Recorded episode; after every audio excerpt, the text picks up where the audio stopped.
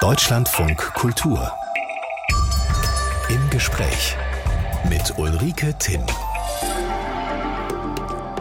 Ich grüße Sie herzlich. Unser Gast heute ist viel in der Welt herumgekommen, vor allem in den Ländern des früheren Ostblocks. Er war viele Jahre Rohstoffhändler in Moskau und in Kasachstan. Seit zehn Jahren ist er Schriftsteller und seinen beiden Romanen Blasse Helden und jetzt Beutezeit liegen die Erfahrungen im Osteuropa der Umbruchszeit zugrunde. Willkommen, Norris von Schirach. Hallo, schön hier zu sein.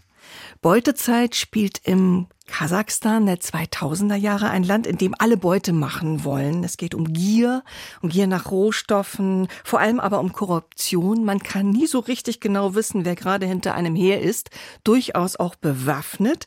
Ein Wirtschaftsthriller mit auch melancholischen Zügen, vor allem aber viel Action. Ich weiß nicht, Herr von Schirach, ob man Ihr Buch in Kasachstan liest, hat mich aber spontan gefragt, ob Sie heil vom Flughafengelände kämen, wenn Sie eine Maschine nach Almaty nehmen würden. Was meinen Sie? Ja, also im Zweifelsfall geht's dort derart äh, korrupt zu, dass man immer jemanden bestechen kann, äh, um sich die Probleme vom Hals zu halten. Das heißt, Sie fliegen nie ohne ein paar Dollars in der Tasche? Äh, in diesem Teil der Welt äh, brauchst du Bargeld, ja. Das haben Sie bei sich. Also heute geht's eh nicht, das Fliegen, was ein Glück, aber das Lebensgefühl, was Sie uns spiegeln in diesem Roman, in dieser Zeit, das haben Sie wirklich so kennengelernt? Ist das fast eins zu eins?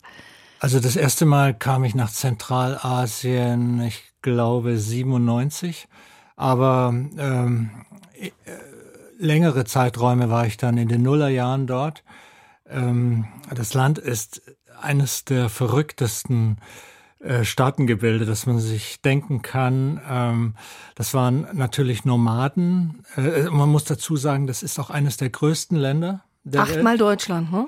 Ja, also ich glaube, es ist so groß wie die alte EU der zehn Mitgliedstaaten. Ja, ja. Äh, gleichzeitig leben kaum Menschen dort. Äh, ich, also ich glaube 19 Millionen. Mm, das war ein Vasallenstaat der Sowjets und äh, katastrophale Geschichte, also über 100 äh, oberirdische Atombombenversuche, äh, inszenierte Hungersnöte unter Stalin und dann passiert 91 dieses Wunder äh, Unabhängigkeit. Mhm. Ein wildes Land, aus dem er uns erzählen wird. Zu Gast heute Norris von Schirach. Ein Gespräch über postsowjetische Zeiten, über die Freude am Risiko und über die Erfolge eines Spätzünders. Zwei Romane hat der ehemalige Rohstoffhändler Norris von Schirach inzwischen vorgelegt. Der erste spielt in Moskau zur Umbruchszeit in den 1990ern, jetzt Beutezeit in Karast, Kasachstan um 2000. Der Held oder auch der Antiheld, auch er ist ehemaliger Rohstoffhändler, soll in anonymem Auftrag dort ein Stahlwerk aus dem Boden stampfen und landet mitten in einer sehr undurchsichtigen Situation, um es vorsichtig auszudrücken. Korruption, geschäftliche Auseinandersetzungen mit der Waffe, alles dort ganz üblich. Herr von Schirach, Sie waren selbst immer wieder in Kasachstan. Einiges, was Sie schildern, haben Sie wohl auch erlebt. Ein klein wenig haben Sie uns schon erzählt von diesem Land, aber vielleicht kriege ich noch ein bisschen mehr. Was für ein, was für ein Lebensgefühl haben Sie dort im Alltag erlebt? Ja, es war unglaublich aufregend. Jetzt muss man vielleicht kurz dazu sagen, während der Nullerjahre hat China in Zentralasien, konkret in Kasachstan, die Ouvertüre gegeben zu dem, was wir heute weltweit erleben. Die, eine neue Weltordnung entsteht. Ähm, und China hat damals einfach ausprobiert, äh, wie, wie man Einfluss in, auf Länder äh, erhalten kann, wie korrupt sind die, wie kann ich die Eliten unterwandern und die Institutionen. Ähm, und das, was wir heute erleben in Afrika oder in Südamerika, war damals war das Testgelände für China, Kasachstan. Die taffen Chinesen sind bei Ihnen vor allen Dingen Chinesinnen. Ist das typisch für diese Zeit? Haben da wirklich Frauen die Hosen angehabt oder ist das literarische Freiheit? Ähm, Nein, also äh, keinesfalls. Ähm, ich muss dazu vielleicht auch sagen, bis auf eine Szene habe ich das alles auch so erlebt damals. Und äh, diese Chinesin, diese äh, sehr habgierige, etwas verkommene, aber auch unglaublich kaltblütige und raffinierte, äh, sehr junge Frau, ähm, die ist mir äh, sehr ähnlich äh, dort begegnet. Mhm. Anton ist die Hauptfigur Ihres Buches. Was ist das für ein Typ? Ja, das ist so ein Restromantiker, hat jemand geschrieben. Ähm, ein, ein, ein deutscher Expat, ähm, der dem sofort klar war, 89, äh, da hat er noch studiert und jetzt merkte er, das ist die große Zeitenwende, äh, der, der, der Osten möchte frei sein. Und er hatte eine Option, zurückzugehen nach New York, um dort zu arbeiten. Und er wollte nur noch in den Westen, äh, in, sorry, in den Osten eintauchen. Und zwar äh, nicht Ostdeutschland, sondern auch nicht Moskau, sondern gleich Sibirien. Also er war abenteuerlustig und sehnte sich äh, nach neuen Horizonten. Er geht dann über zwei Romane bei Ihnen, fängt in Moskau an. Ist ein ziemlich schräges Früchtchen, dieser Anton. Also äh, verbringt sehr viel Zeit auf Partys, in der Oper, der angenehme Teil des Lebens. Zwischendurch handelt er ein bisschen, man hat so den Eindruck, er strudelt so durch, durch beide Romane hat auch melancholische Züge, ab und zu wie so ein Tschechow-Mensch. Er wäre gern anders, aber irgendwie kommt er nie dazu. Ich habe mich über ganz viele Seiten gefragt, äh, Herr von Schirach, mögen Sie ihn eigentlich? Also zunächst mal haben Sie völlig recht, er ist so ein dionysischer Typ, er gleitet durch diese Zeit. Ähm, und da bin ich manchmal auch eifersüchtig auf ihn. Äh, ich würde auch gerne manchmal so durchs Leben gleiten, wie er das macht. Er, er hat viel Glück. Ähm, auch äh, natürlich bei den Frauen, die, die ihm in der Regel immer überlegen sind auch und ihn ja auch retten, äh, mehrmals. Ähm, und äh, ich bin nicht dieser Anton, aber ich äh, erkenne mich in allen meinen Figuren, in allen meinen literarischen Figuren ein Stück weit wieder, ja. Und Sie haben einfach auch viel an Erlebnissen mit Ihnen gemeinsam, einschließlich äh, bewaffneter Verfolgung. Also er muss aus Kasachstan schlussendlich den ganz fixen Abgang machen. Man hat ihnen damals auch sehr nahegelegt, das Land schleunigst zu verlassen in 2007 ohne ihr Aktienpaket. Erzählen Sie mal, was war denn da los für Anton wie für Sie? Also erstmal zum, zum ersten Teil Ihrer, Ihrer Bemerkung. Äh, völlig richtig. Ähm, äh, ich finde es toll, wenn jemand was erlebt hat, bevor er anfängt zu schreiben. Und Louis Begley hat es auch mal gesagt, äh, es wäre sehr, sehr hilfreich, wenn ein Autor äh, das eine oder andere im Leben äh, erlebt hat, ja, bevor er anfängt zu schreiben. Und das kann ich teilen, ja. Das, ich habe auch sehr spät angefangen, ähm, mit, mit äh, Anfang 50 ähm, zu schreiben. Äh, ja, Kasachstan, äh, da ging es mir wie, wie, wie sehr vielen Investoren. Ähm, Im Endeffekt nehmen sie dir das dann immer weg. Äh, du wirst enteignet und äh, das äh, sind natürlich äh, so Gangstermethoden.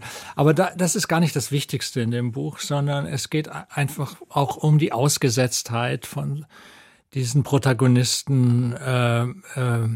In den Nullerjahren in einem dieser freudlosen Polizeistaaten. Freudloser Polizeistaat. Es war, es ist ein Land zwischen allen Stühlen. Haben Sie uns auch geschildert, China nimmt im Moment großen Einfluss.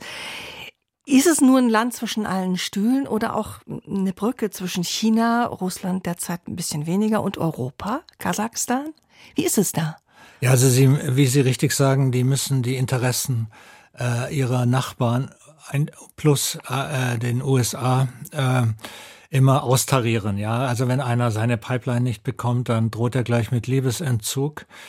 Äh, es, es, es gab eben diesen Autokraten Nazarbayev, der das Land über 20 Jahre, ein, ein alter Fuchs, ein letzter Chef der kommunistischen Partei, der sich neu erfindet, diesmal als Sultan. Ja. Stimmt äh, wirklich, ne? Ja, ja, ja, nur Sultan Nazarbayev. Und aus dem äh, aufrechten Kommunisten haben wir jetzt einen Sultan, der die Konkursmasse der Sowjets in ein Feudalsystem überführt.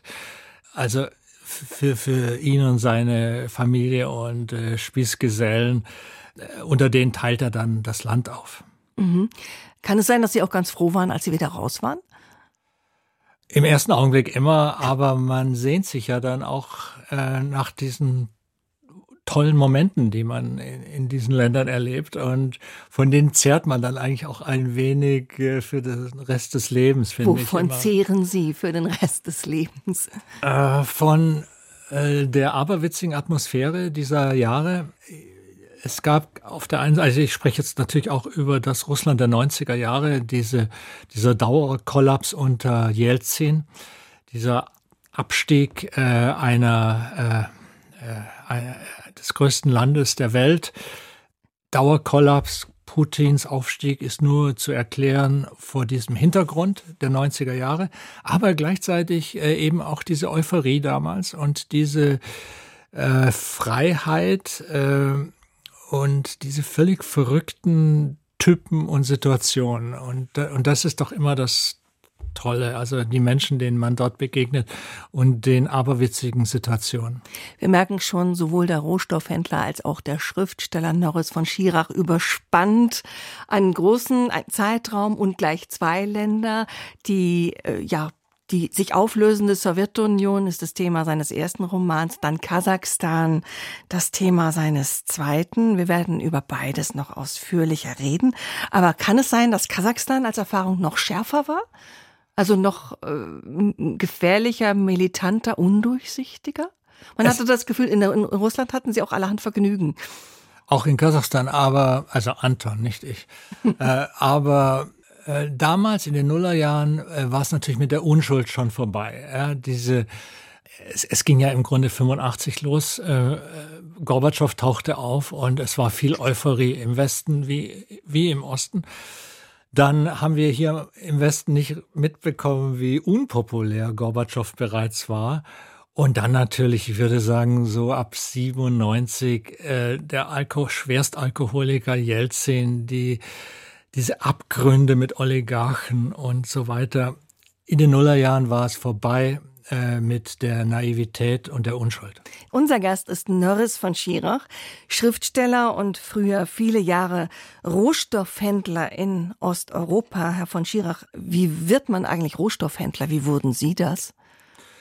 Also eigentlich äh, gab es nichts anderes. Äh, nach dem Zusammenbruch der Sowjetunion, die haben noch ein wenig Waffen hergestellt und dann gab es Rohstoffe und ich wollte unbedingt einen Job in äh, Moskau und habe den dann auch bekommen und äh, ja, bin eben viel in Sibirien unterwegs gewesen, in den Häfen und habe äh, alles Mögliche dort gekauft, um es im Westen teurer weiterzuverkaufen. Ich frage mal ganz naiv, Kupfer einkaufen und verkaufen, ist das schwierig oder geht das wie mit Brötchen?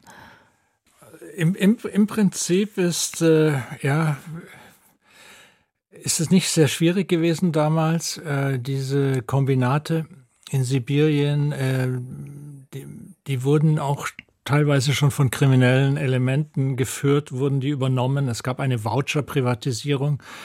Also es war dann ein großer Selbstbedienungsladen und von diesen Strukturen hat man dann oft gegen äh, Bargeld auch äh, äh ganze Züge an äh, Stahl, Kohle und so weiter gekauft, um sie nach China oder Westeuropa zu, weiter zu verkaufen. Sie haben zwar einige Lebenskurven und über die reden wir auch noch, aber Sie haben erstmal ganz solide eine kaufmännische Ausbildung, ein Studium der Verwaltungswissenschaften in Konstanz. Warum geht ein 30-Jähriger, der in Konstanz Verwaltung studiert und eigentlich nach New York will, so weit gen Osten? Ja, also ich muss dazu sagen, vorher habe ich bei Lloyds of London und in New York äh, Risk Management für eine Versicherungsgesellschaft äh, gemacht, ein paar Jahre. Ich wollte nicht gleich studieren nach dem Abitur und erstmal arbeiten ein paar Jahre. Und äh, äh, einiges dieser Erfahrung als Risk Manager konnte ich dann auch im Osten umsetzen. Ja. Inwiefern? Äh, weil dort war damals alles Risiko. Äh, der Staat hatte ja aufgehört zu existieren im Grunde äh, nach, nach 91, 92. Und äh, es entstand äh, eine völlig verrückte Situation, in der alles möglich war und du dich nicht mehr verlassen konntest auf staatliche Institutionen, Gerichte, Polizei und so weiter. Eben, ich meine, äh, Versicherungsmanager bei Lloyds. Da hat man dann einen ordentlichen Schreibtisch und wägt ordentlich Risiken ab. Und ich denke mal so, die Kupferminen in Sibirien, dann hin und her touren nach Moskau und zurück in den 1990er Jahren. Äh, Sowjetunion, Raubtierkapitalismus, damals Marktentfesseln, Oligarchen werden stark, eine Bevölkerung, die zu großen Teilen verarmt, das ist doch eine vollkommen andere Szenerie, das ist doch viel abenteuerlicher. Ja, der, der Dauerkollaps, äh, die Euphorie und die Abgründe der 90er Jahre, ähm, das gab es ja auch, glaube ich, vorher noch nie in, in, in diesem Umfang. Äh, die, es war ein gigantisches, nicht nur 20 Prozent der, der, der Fläche der Erde war Sowjetunion, sondern eben auch äh, unglaubliche Schwermetallindustrie und äh, Millionen von Arbeitern, die äh, über Nacht äh, nicht mehr bezahlt wurden. Viele wurden über Monate oder sogar Jahre nicht mehr bezahlt. Sind aber trotzdem zum Arbeiten gekommen. Ja, weil ähm, man hat ihnen Aktien gegeben, oft. Es war eine, man hat im Grunde den Betriebstätigen, die ihre, ihre Fabriken gegeben, äh, in einer Voucher-Privatisierung. Aber natürlich war denen damit nicht geholfen, denn äh, sie brauchten Investitionen, diese Unternehmen, und die hatten natürlich diese neuen Aktionäre nicht, das Geld für Investitionen. Und so hab, haben dann viele ihre Aktien an heutigen Weltfirmen für ein Fläschchen Wodka äh, verkauft. Und das gleich getrunken. Ja, natürlich. Also damals war die Alkoholikerquote unter Männern, äh, man sagt bis zu zwei Dritteln, ja. Wilde Zeiten. Also für ihr Ihren ersten Roman Blasse Helden gibt sozusagen den Ritterschlag des russischen Schriftstellers Viktor Jerofejew, der sagt, wer Russland heute verstehen will, solle das lesen. Zeichnete sich denn das Russland von heute, Herr von Schirach, tatsächlich damals schon ab? Ja, äh, das ist eine sehr gute Frage und äh, es, es sind äh, enttäuschte Illusionen einfach auch. Ähm, dieses Land stolperte in, in einen Raubtierkapitalismus und eigentlich haben 90 Prozent der Population alles verloren damals. Und man wollte irgendwann nur noch Stabilität. Äh, äh und man war sehr gerne bereit, Stabilität und auch einen bescheidenen Wohlstand gegen Freiheit einzutauschen. Und äh, das hat dann Putin eben ermöglicht. Da kam er gerade recht. Er war zu Beginn ziemlich blass, wirkte auf den Westen ganz nett, durfte sogar im Bundestag reden. Was meinen Sie, hat er sich verändert oder hat er die die Facetten seiner Persönlichkeit einfach nach und nach entfaltet mit dem Ergebnis, das wir heute haben? Also hier stößt man natürlich schnell auf den, auf die Naivität des Westens auch. Mal ganz ehrlich, wer beim äh, KGB sozialisiert wurde, äh, der bleibt das einfach auch. Äh, einmal KGB, immer KGB. Und das war damals eigentlich auch absehbar. Diese bemerkenswerte Rede vor dem Bundestag, da hat er sehr viel Kreide gefressen. Ähm, aber wir sind da auch in eine Falle reingestolpert. Also wir, äh, vor allen Dingen Deutschland natürlich. Äh, ja, äh, es, war eigentlich klar, dass der kein lupenreiner Demokrat äh, werden würde. Und zwar niemals. Kompromissangebote werden als Schwäche ausgelegt. Das zieht sich durch Ihre Bücher und spiegelt wohl auch die eigene Lebenserfahrung. Ist da was dran? Ihre Osteuropa-Erfahrung, Kompromissangebote werden schnell als Schwäche ausgelegt? Also nicht Osteuropa. Äh, ich lebe ja selbst in Rumänien und äh, alle diese Länder, äh, die Warschauer Paktstaaten, die möchte ich davon natürlich ausnehmen. Aber es gibt natürlich diese diese alte Binsenweisheit, dass die Deutschen gemocht oder geliebt werden möchten und die Russen bevorzugen es, gefürchtet zu werden. Das ist eine Plattitüde, aber sie stimmt. Und sie wird immer wieder bestätigt. Und Sie merken, dass jetzt gerade äh, dieser Versuch von äh, äh, Scholz oder Macron, äh, Putin diesen Krieg auszureden, ist gelinde gesagt sehr naiv gewesen. Mhm. Verrückt ist ja, er holt sich dann äh, Söldner und äh, Chefs Kadyrov aus Tschetschenien. Er selbst hat das Land in äh, Grund und Boden gebombt und holt sich von da Unterstützung. Man fragt sich, warum machen die das? Äh, ja, Tschetschenien ist ein Riesenthema. Äh, übrigens auch in, in, in, in meinem neuen Roman äh, Beutezeit.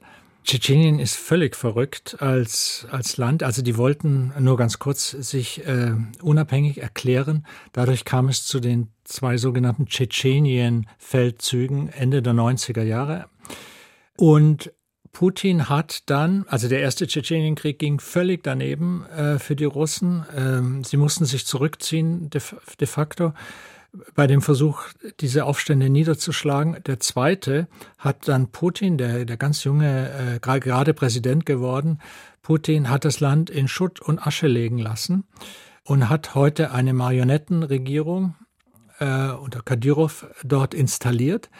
Und das Verrückte ist, obwohl er je nach Schätzungen äh, ein Drittel der Bevölkerung damals äh, umgebracht hat, auch der Zivilbevölkerung, äh, verehren die zum Teil ihn als harten Mann, der durchgreift, äh, mhm. erfolgreich durchgreift, im Gegensatz zu dem Waschlappen, dem ständig alkoholisierten Jelzin. Ja, also Jelzin verliert den ersten Tschetschenienkrieg und dann haben sie gelacht über ihn ausgelacht und jetzt haben sie Respekt mhm. vor Putin äh, weil, weil er ihnen gezeigt hat, wo es lang geht. Spricht für diese Beschreibung, nicht? Kompromissangebote ja, werden als Schwäche ausgelegt. Äh, ganz genau. Und, und er wird da belohnt. Putin wird belohnt für, sein, für, für seine äh, Verbrechen, die er dort begangen hat. Er ist von mehreren Internaten geflogen. So fangen Zeitungsartikel über unseren Gast an. Das ist heute der Schriftsteller Norris von Schirach. Herr von Schirach, von mehreren Internaten geflogen. Wie viel waren es denn? Ich habe dann aufgehört zu zählen, glaube ich, bei Nummer sieben. Oh. Und ich kann mir vorstellen, das klingt jetzt furchtbar wahr, äh, wohlstandsverwahrlost, äh, aber ich hatte eine glückliche Kindheit und äh, bin, glaube ich, auch immer zu Recht von diesen Internaten dann äh, letzten Endes geflogen. Ich war etwas aufsässig und wütend und äh, renitent, sagte man, glaube ich, damals. Kann man sich heute kaum noch vorstellen, dass Sie so wütend waren. Nein, worauf das Schlimmste, denn? ja genau, ich weiß gar nicht mehr, worauf ich wütend war. Also es war eine typische Pubertätsgeschichte, denke ich, äh, in Tateinheit mit Spätentwickler. Aha, also ja. wahrscheinlich ist es doch schwieriger, siebenmal rauszufliegen, als einmal drauf zu bleiben. Also waren Sie so ein schlimmes Kind? Schlimmer äh, Nein, es ging einfach später los, so ja. ich glaube so mit 13, 14. Warum überhaupt Internat?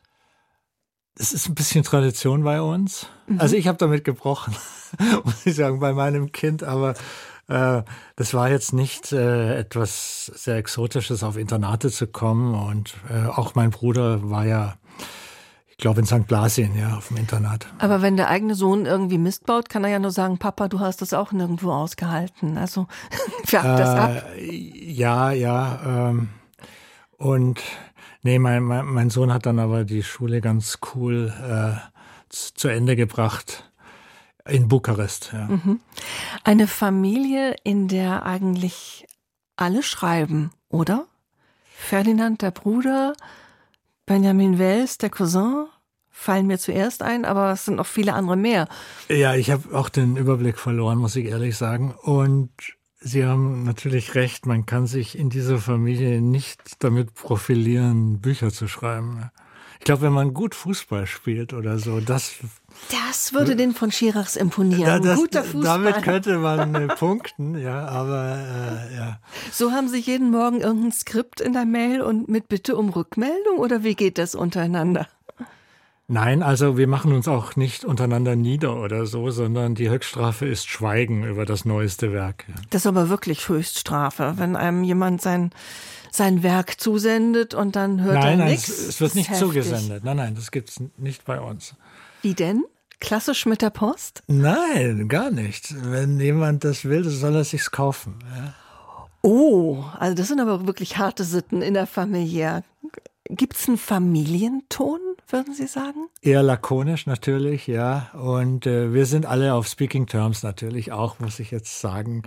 Äh, und es ist, glaube ich, zu 90 Prozent eine ganz normale Familie, wie man miteinander umgeht, wie man die Kinder zusammenwürfelt. Und eine Zeit lang haben wir uns äh, im Sommer immer getroffen, als die Kinder noch kleiner waren. Haben wir uns so zwei Wochen alle getroffen aus der ganzen Welt und äh, ja. Alle von Schirachs 90 Prozent trotzdem eine normale Familie. Haben Sie unter dem Namen auch mal gelitten? Also ganz ehrlich gesagt, nein. Ähm, äh, und ich habe ja wirklich auch in New York im Financial District gearbeitet und dann war ich zehn Jahre in Russland und hatte nie ein Problem, äh, dass mich jemand wegen Baldur äh, zur Rede gestellt hätte oder so. Deswegen habe ich natürlich gefragt, denn zur Familiengeschichte gehört auch der NS-Reichsjugendführer, der nach 20-jähriger Haft bei der Familie lebte. Sie waren damals ein Knirps, Sie müssen so sieben, acht gewesen sein. Spürt man da so ein, ein Grummeln im Familienuntergrund? Wie haben Sie ihn wahrgenommen? Also erstmal wurde immer ganz offen über ihn gesprochen bei uns zu Hause, ja. Mhm. Und ich muss sagen, wir lebten unter einem Dach, glaube ich, nur zwei Jahre lang. Mhm. Äh, dann, danach lebte er woanders, bis zu seinem Tod 74. Ähm, also er ist aus Spandau entlassen worden. Ähm, und lebte dann noch acht Jahre. Er war ein gebrochener Mann. Ähm, ähm, er hatte auch meiner Ansicht nach ein veritables Alkoholproblem. Und nach 20 Jahren, ich glaube, Einzelhaft, äh, war natürlich jetzt auch, war es auch sehr, sehr schwierig für ihn, ja, muss man mal sagen. Und natürlich, ich war äh, bei seinem Tod elf Jahre alt. Er hat mit mir natürlich nicht über seine äh, Rolle im, äh, in der Nazizeit gesprochen. Nö, das ist klar. Aber ich dachte, dass man als Kind so unterschwellig spürt, das ist kein Opa. Opa schon, aber natürlich kein Opa, bei dem man die ganze Zeit auf dem Schoß sitzt. Mhm. Äh, und ähm, ja, wie gesagt, er war auch ein, ein äh, gebrochener Mann und, und hatte sein, lebte in seiner eigenen Welt und spielte auch noch eine Zeit lang sicherlich eine Rolle, äh, auch in der Öffentlichkeit, aber äh, wir wussten von Anfang an, dass er im Gefängnis saß, aber wir wussten dann nicht warum. Ja. Mhm. Äh, und das hat man uns dann aber ganz früh auch erklärt. Und dann natürlich in der Schule sowieso, das im Geschichtsbuch war ein Bild von ihm auf der Anklagebank in Nürnberg, wie er da saß mit seiner Sonnenbrille, ja. Ähm, und da, spätestens dann wussten wir natürlich alles, ja. Ich habe mich natürlich gefragt, ob der Name eventuell in Russland ein Problem war, weil die, äh, die, die sowjetischen Opfer doch die zahlreichsten waren im Zweiten Weltkrieg. Und es hätte ja sein können, dass man da äh, den Enkel mit diesem Namen nicht haben will. Und trotzdem hat man so den Eindruck, sowohl wenn sie erzählen, als auch aus ihren Büchern, soweit man da äh, Schilderungen findet, die ihnen entsprechen, dass sie sich eigentlich so menschlich in Russland immer ganz gut angenommen gefühlt haben. Also muss man wirklich auch mal was Positives sagen über Russland und die Russen. Nicht ein einziges Mal habe ich eine äh, unangenehme Situation erlebt. Das wurde so mit Interesse äh, äh, äh, zur Kenntnis genommen, dieser Name, aber nie ein, ein, ein böses Wort, für das ich natürlich sogar Verständnis gehabt hätte. Aber nein. Also, also fair. Die können da unglaublich großzügig mhm. sein. Äh, und, und niemand hat ja so gelitten äh, wie die Russen. Eben. Deshalb, aber sie blieben dann dem Enkel gegenüber, der natürlich schuldfrei ist, aber aus dieser Familie stammt, äh, dem Enkel gegenüber blieben sie fair. Absolut, absolut. Übrigens auch die Amerikaner und die Engländer und wo ich sonst noch lebte. Ja, überhaupt. Sie haben also nicht nur osteuropäische Stationen, Sie waren auch in London, in New York, gingen von Kasachstan nach Australien, was wahrscheinlich ruhiger war. Heute leben Sie vor allem in Rumänien, sind seit 30 Jahren, glaube ich, nicht mehr in Deutschland ansässig. Ist das noch Abenteuerlust oder ist das schon Rastlosigkeit? Nein, also äh, die Abenteuerlust hat sich jetzt auch ziemlich gelegt. Äh, ich, ich lebe sehr zurückgezogen in Rumänien. Den, die Sommer verbringe ich oben in den Karpaten in einer Hütte. Und das ist eigentlich genau das, was ich möchte. Ich habe noch eine Wohnung in Bukarest. Das ist eine eher zerschlissene, schmerzhaft authentische Stadt. Also genau richtig für einen Schriftsteller. Ich wäre nicht mit 20 nach Rumänien gegangen, ja. Zu ruhig. Äh, ja, da, da war dann nicht so viel gebacken, aber heute ist es ideal. Ich liebe die Natur dort und diese wahnsinnig freundlichen Menschen und habe sogar die Sprache einigermaßen gelernt und äh, bin da sehr glücklich. Norris von Schirach, heute unser Gast. Und Sie haben mal einen Satz in einem Interview gesagt, der mir seitdem ich weiß, dass wir miteinander sprechen werden, im Kopf herumzwiebelt, Herr von Schirach. Der heißt, mich fasziniert, wie glücklich man an den schlimmsten Orten sein kann und wie unglücklich an den schönsten das ist mir nicht mehr aus dem Kopf gegangen, sowohl in der Schönheit der Formulierung als auch vom Inhalt her. Mögen Sie uns das noch ein bisschen weiter ausführen, was Sie damit gemeint hatten? Ja, das ist natürlich auch ein Leitmotiv meiner zwei Bücher. Ähm, dieser Anton geht, äh, zieht es in diesen Moloch äh, Moskau der 90er Jahre. Äh, und das war wirklich einer der schlimmsten Orte auf der Welt. Äh, kriminell und gefährlich und und verkommen und das alles. Und er findet dort dann aber so etwas wie Glück, ja, in diesen Ruinen des äh, Kommunismus. Und ähnlich äh, wieder im zweiten Band dann in, in, in Zentralasien, äh, das furchtbar äh, frustrierend sein kann. Aber dort trifft er auf diese wunderbaren Menschen. Und äh, mir ist das immer wieder im Leben passiert. Äh, du kannst in einer herrlichen Villa an der Côte d'Azur sitzen, in, in Cap Tantib, und äh, alles ist perfekt und fühlst dich hundeelend. Und äh, ja, dann an Orten, die, die alles andere als äh, schön sind, äh, gibt es dann so etwas wie Glück. Aber Glück ist auch der falsche Ausdruck, denn mein äh, Held, Antiheld äh, Anton, der versucht ja nicht glücklich zu sein, sondern der versucht nie unglücklich zu sein. Ja, und das ist ein großer Unterschied. Ähm, äh, und und wir wissen ja von Schopenhauer, äh, nicht unglücklich zu sein, das setzt voraus äh, die Abwesenheit äh, von Schmerz und Not und Langeweile. Und Langeweile ist bei ihm so wichtig. Er langweilt sich sehr schnell. Und auch der Westen langweilte ihn. Dann irgendwann, das ist natürlich auch immer dieses unser hedonistisches äh, äh, Existenz hier. Und dann findet er eben etwas im Osten, in, in, diesem garstigen, äh, verkommenen Osten, äh, findet er diese Spuren von Glück. Dem Gesichtsausdruck nach habe ich den Eindruck, dass Anton und Norris doch eine Menge gemeinsam haben, auch wenn man sie nicht übereinander legen sollte. Sie leben heute in äh, Rumänien, Herr von Schirach. Was ist das ein Ort für Sie? Ich meine, Auswandern ist ein kleiner Trend, aber Rumänien ist da selten das Ziel der Wahl. Warum war das bei Ihnen anders? Ja, als ich zurückkam aus Australien, äh, wollte ich eigentlich wieder ich machte so eine Liste, so eine Strichliste, das nächste Land, in dem ich dann leben möchte. Äh, also das Wetter musste gut sein, viele Sonnentage und schöne Natur und äh, freundliche Menschen. Ich wollte zurück nach Europa auch. Ähm, und Rumänien, das liegt also an der, an der Peripherie des alten Europas. Es ist eine zerschlissene, Bukarest konkret ist eine sehr, es gibt auch sehr schöne Städtchen, aber Bukarest konkret ist ein, auch ein Moloch, ein, eine Stadt, die ihre Narben nicht äh, äh weginszeniert hat. Und ähm, ich fühle mich da irgendwie wohl in dieser grauen Riesenstadt äh, mit seinen freundlichen Menschen. Ja. Und Sie leben aber nicht nur in Bukarest, sondern auch in einer kleinen Hütte in den Karpaten. Nehmen Sie uns mal mit vor die Tür. Was sehen Sie, wenn Sie da morgens die Tür aufmachen? Wie ist es da? Ja, äh, da sehe ich ein paar äh, zugelaufene Hunde, die ich äh, fütter. Bei den Hunden ist ganz einfach. Also gegen Futter gibt es liebe und die begleiten mich dann auf meinen Wanderungen und äh, äh, verteidigen mich gegen äh, Wolf und Bär, ja, die dort. Also wirklich? Wolf die, und Bär sind in den Karpaten zu Hause. Aber äh, Bären, also äh, an, an, die, an, die, an, die, an die Hütte kommt fast jede Nacht ein Bär. Das ist dort aber gar nichts Dramatisches. Äh, die Leute ähm, äh, haben gelernt, damit zu leben oder leben seit Jahrhunderten und die Bären gehören dazu.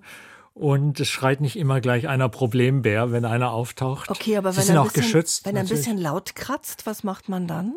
Äh, man, also, also erstmal äh, tendenziell vertreibt, vertreiben die Hunde den Bären und ja, äh, der, der, der hat natürlich Hunger, ja. Ich fütter sie nicht, weil das ist natürlich dumm, dann kommen noch mehr. Aber die haben einfach Hunger und äh, äh, jetzt liegt aber viel Schnee gerade und dann schlafen sie sowieso. Sobald, sobald eine Schneefläche da ist, äh, schlafen sie. Da sitzen Sie natürlich äh, in dieser kleinen Hütte in den Karpaten recht weit ab vom Schuss. Lassen Sie da das Weltgeschehen äh, mal ein bisschen von sich abtropfen, was ja doch viele Jahre Ihres Lebens sehr bestimmt hat. Also erstmal habe ich äh, Internet und zwar ein sehr schnelles Internet. In den Karpaten? Jetzt muss ich auch dazu sagen, dass das Internet grundsätzlich in Rumänien viel, viel schneller und viel billiger ist als in Deutschland. Ja. Man muss auch mal was Positives sagen. Also Internet ist dort ganz normal, auch oben in den Bergen, äh, so dass ich äh, jetzt nicht völlig vereinsame. Und ansonsten ähm, haben Sie recht, ich lese Bücher von früh bis spät. Und zwar alle die Bücher, die ich mir früher vorgenommen habe, dass ich sie mal lese. Und äh, das hole ich jetzt nach. Ja. Aber Sie sind ja auch immer in Weltstädten, in der Oper, im Konzert, in Partys, in der Literaturszene unterwegs gewesen. Also das kommt da wahrscheinlich oben ein bisschen zu kurz. Brauchen Sie es nicht mehr? Also ich, ich habe, glaube ich, 80 Opern auf DVD, auf der Festplatte meines äh, Notebooks. Ähm, ich kann jederzeit äh, wunderbare Opernaufführungen äh, mir dort oben ansehen und anhören. Ähm, außerdem äh, äh, kann ich auch äh, Netflix, HBO und so weiter streamen. Äh, und ich mag das aber. Ich, äh, mir, mir, mir ist nicht nach Party zumute zurzeit, schon gar nicht. Äh, Ich war noch mal in Odessa. Das war meine letzte größere Reise, äh, drei Monate bevor es losging mit dem Krieg.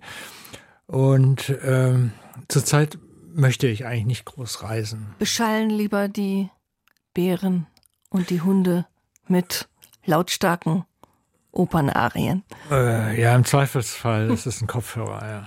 Hat die Hütte einen Schuppen für Motorräder? Die sollen sie gerne reparieren, habe ich gehört. Ja, das ist, äh, äh, ja, das habe ich angefangen damals in den 90ern in, in, in, in Moskau. Und zwar sind es ukrainische Motorräder, die heißen Dnieper.